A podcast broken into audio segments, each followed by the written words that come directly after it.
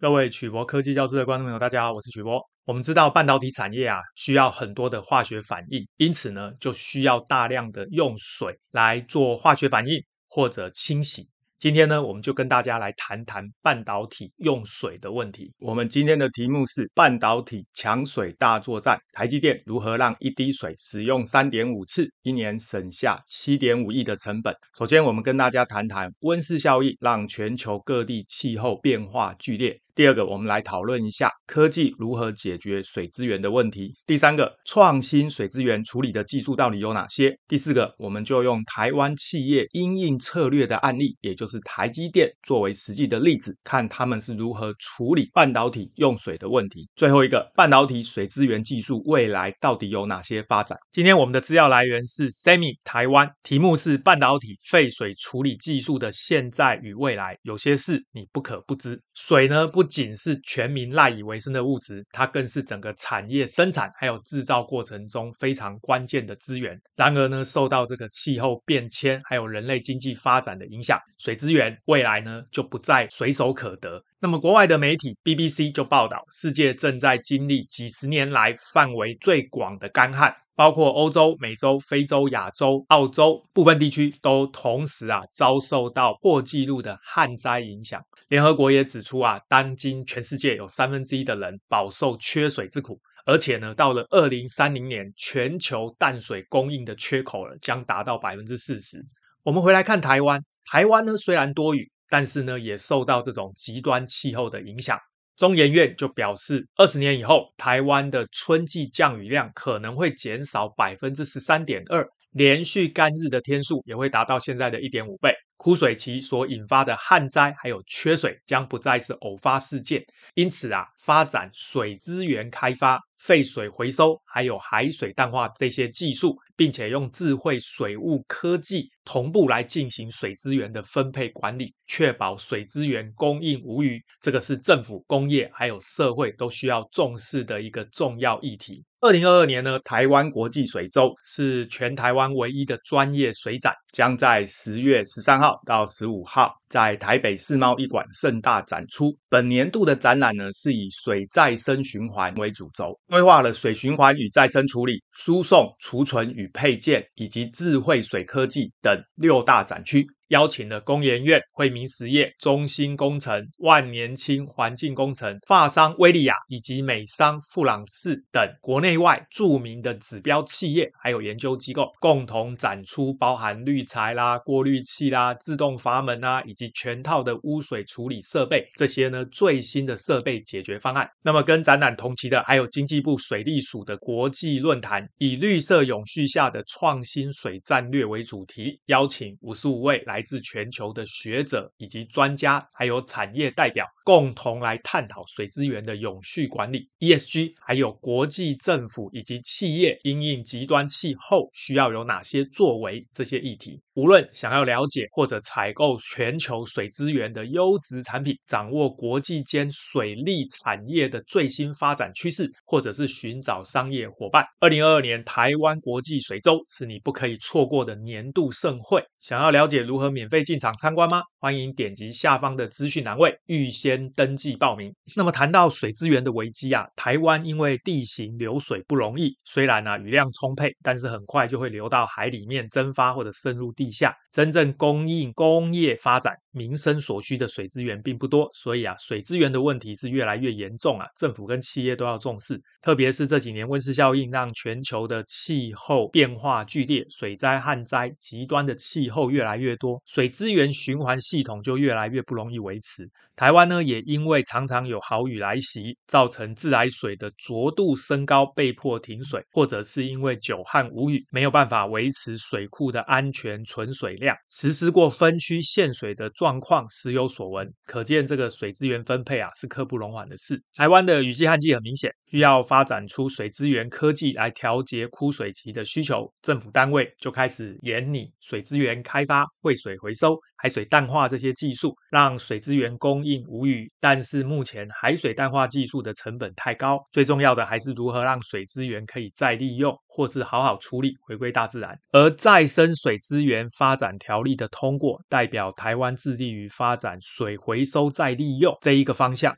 推广一滴水至少用两次这样的概念，解决水资源不足的危机。那科技业要怎么解决水资源的问题呢？过去啊，这个废水处理的重点是如何去除污染物，让排出来的水达到标准。但是面临水资源不足的危机，我们必须进一步思考，要处理过的水可不可以再回到生产线继续使用？为了要让水资源能够再次被利用，必须要针对不同的废水成分，使用不同的技术跟方式来处理，才能呢被产业再次使用。以目前呢半导体工业的废水来说，大概可以分为下面这几种。第一种是含有氟酸的废液制成废水，也就是氟酸废水。各位知道，在半导体厂里面啊，氢氟酸的使用量很大，而氢氟酸呢是一种强酸、高度污染的物质。工厂呢制成产生这种废水，排放到处理厂的时候，氢氟酸的浓度呢通常高达每一公升一千毫克以上。需要另外处理。氟酸废水在处理的时候呢，大部分会加入钙。这样子呢，就可以跟氟离子产生氟化钙，再加入聚氯化铝这一种高分子聚合物，将这个氟化钙变成混凝状态，沉淀之后就可以分离取出来，让水符合法定浓度，变成一种碱性废水，再综合处理。那么第二种废水是不含氟酸废液的制成废水，这个我们称为酸碱废水。大部分的制成废水都是酸碱废水，其中包含硫酸啊、双氧水啊、磷酸啊、氨水。水啊，盐酸等等，酸碱值 pH 大概是在二到四左右。处理的时候，通常是用碱液和硫酸来调整 pH 值，两次充分中和之后呢，就可以排入污水处理厂来处理。第三类就是一般的工业废水，产物系统产生的废水，譬如说软水再生啦、纯水再生啦、洗涤用的废水啦，这些废水的酸碱值 pH 大概都在七到十一左右。经过两次的酸碱中和，原则上就可以排放到污水厂来做处理。第四种呢，则是电镀铜制成的废水，目前大部分是用电镀的方法，因此在过程中会产生铜离子，铜离子排放的标准越来越严格，所以单独要设置铜离子回收系统。大家记得，目前的制程主要是以铜制程为主，所以呢，有非常大的必要性，让这一些废液跟洗涤废水里面的铜离子浓度要降低到每一公升零点零一个毫克，甚至更低，这样才能够回收再利用。创新水资源的处理技术有哪些呢？目前啊，工研院已经发展出相当的技术，譬如说有厌氧性的生物处理技术、厌氧流体化床的生物处理技术、滤膜分离生物反应器的技术、多孔性生物单体的技术等等，应用在各种领域的废水处理上。我们接下来就简单介绍这些技术有哪些特点。第一个是厌氧性的生物处理，以能源或资源回收环境友善的角度来看，这种。厌氧性生物处理技术是很好的方法。厌氧性生物处理就是在厌氧的环境下，利用微生物降解有机物，把它代谢成甲烷跟二氧化碳。也就是呢，有些微生物啊，它天生就可以分解这些有机物，把它代谢成甲烷、二氧化碳，再导引排出。这种方法成本低，而且呢，可以回收甲烷再利用。包含食品、化工、石化、塑胶这些领域呢，已经常常使用这样的技术。生物处理呢，它是透透过细菌将废水中的污染物，譬如说有机物或者氨氮等等，转变成无害的物质，譬如说甲烷、二氧化碳或氮气。这一种处理方法构成生物处理，也就是生化的氧化还原反应进行的要素，主要有三个部分。第一个就是所谓的电子提供者，一个是电子的接受者，一个是碳源，也就是碳原子的来源。那么细菌呢，是透过电子提供者被氧化，跟电子接受者被还原的这个过程，就可以获得维持生理机能所需要的能量，就好像是啊人的呼吸作用一样。同时呢，细菌会将进行生化氧化还原反应中的一部分电子跟碳源一起反应，合成新的细胞，就好像呢人类吃饭会增加体重一样。这个图就是一个很好的例子。所谓的电子提供者，也就是有机物里面含有碳原子，经过这个细菌的生化反应，它呢是一个电子的接收者。这里面包含氧、二氧化碳、二氧化氮、三氧化氮，甚至四氧化硫等等，产生能量。最终呢，它的产物就是氮气、二氧化碳。甚至是甲烷这一类无害的物质。同时呢，在这个反应过程中啊，细胞呢就可以利用碳源，包含二氧化碳或者有机碳，来合成细菌本身需要的细胞相关的结构。所以，利用细菌来替我们分解有机物，这个就是一个最简单的方法。第二个方法呢，称为厌氧流体化床 （ASB）。厌氧流体化床呢，是一种生物处理技术，利用反应槽内填充的细小单体，它可以提供广大的表面积来让厌氧微生物附着，并且利用快速上升的水流，让生物膜单体能够呈现流体化的状态，这样就可以增加基质传输的速率，也就是增加接触跟反应的速率，进而提高生物处理的效率。这是一种有机废水的处理技术。适合呢用在低浓度含有生物抑制性成分的这一种废水。这个地方呢，就用一个一个微小的颗粒状的单体，具有大的表面积，然后呢，把厌氧性的细菌呢附着在这个单体的表面。废水呢从下方流进去，这些单体呢就会被废水冲击，最后呢就会扩散在里面，不停地搅动。